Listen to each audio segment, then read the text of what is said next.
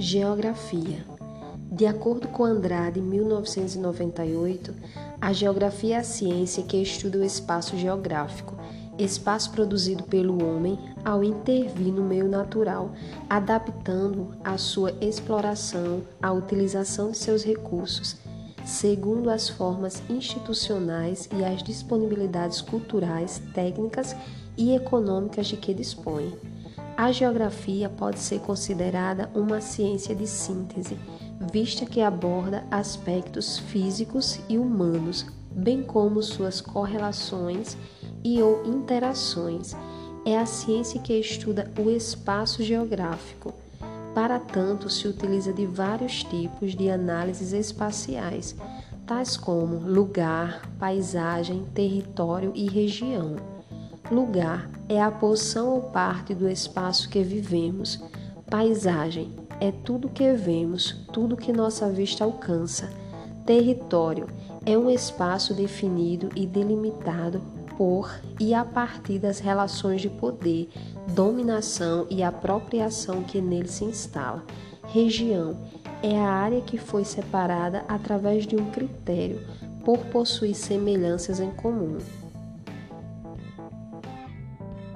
A geografia, os lugares e as interações sociais, levando em consideração que a geografia é a ciência que estuda o espaço geográfico e que o espaço geográfico é construído, modelado, destruído, remodelado a todo instante para atender às necessidades do homem, considerando que o homem é um ser social e que, portanto, vive em sociedade, entendendo que a sociedade, os homens relacionam-se através das interações sociais, percebendo que cada lugar tem características próprias, logo concluímos que, dependendo do lugar, das pessoas, dos costumes, da cultura, dos valores, as interações sociais são diferentes.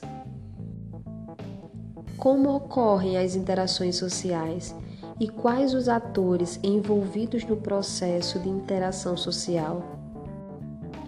As interações sociais ocorrem a partir dos contatos sociais de pessoa para pessoa, pessoa para um grupo ou de um grupo para um outro grupo, através do estabelecimento de uma intercomunicação. O modo de vida das pessoas varia de acordo com o lugar onde elas vivem. Consequentemente, as interações sociais também.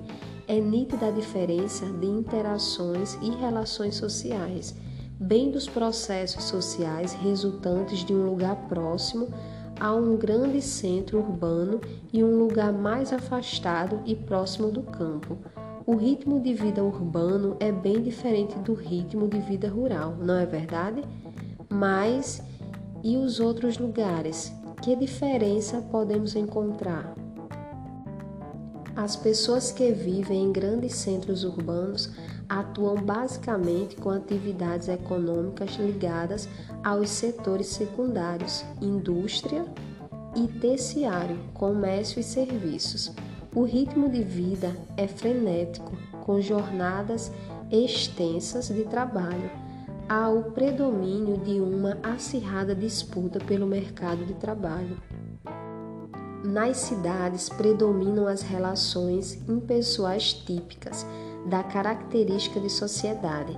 São interações entre os colegas de trabalho, de um emprego com a empresa e interações entre empresas. Quanto maior a cidade, mais impessoais as relações, visto que há uma acirrada disputa empresarial e mercadológica. Interações sociais no campo. No campo, as pessoas estão predominante envolvidas com atividades do setor primário, agricultura, pecuária e extrativismo. Algumas pessoas produzem para sua subsistência e de sua família, e o excedente da produção é comercializado em uma feira local ou enviado para uma cidade vizinha. As relações sociais são menos impessoais que na cidade grande há um estreitamento das relações de convívio. Apesar de haver interações no campo, zona rural, relacionadas ao mercado de trabalho, por exemplo, entre trabalhadores rurais, entre o trabalhador e o proprietário de terra e entre produtores e um centro comercial de uma cidade vizinha, e até mesmo relações de comércio e serviços locais. Ainda há interações que marcam laços de afetividade. É comum evidenciarmos vizinhos conversando nas calçadas das casas e nas praças situadas na zona rural situação rara encontrada em grandes centros urbanos. Já nas comunidades indígenas tradicionais, tem suas interações sociais caracterizadas a partir dos costumes e da cultura herdada de geração em geração. Cada indivíduo tem um papel definido, seja na caça, na pesca, no artesanato, liderança ou no campo religioso. Os indivíduos pertencentes a uma comunidade indígena têm contato pessoal e afetivo, característica típica de uma comunidade.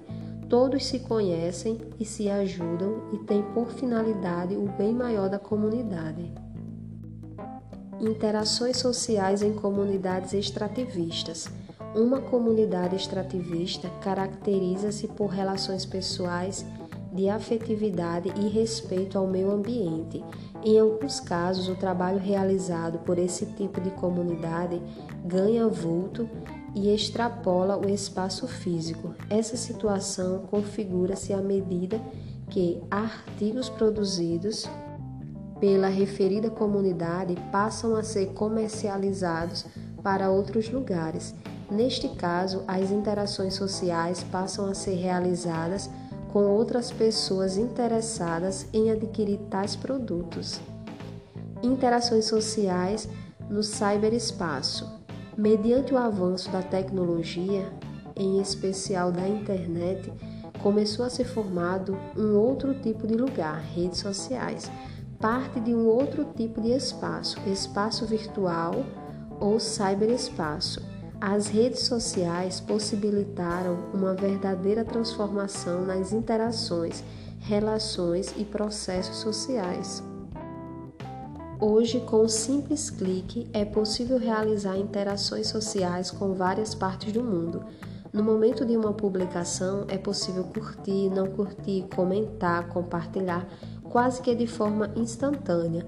Esse novo lugar, denominado redes sociais, parte do espaço virtual ou cyberespaço aproxima ao mesmo tempo que distancia as pessoas. Aproxima porque é possível interagir com alguém que está distante, distancia porque torna as relações mais superficiais e fragilizadas.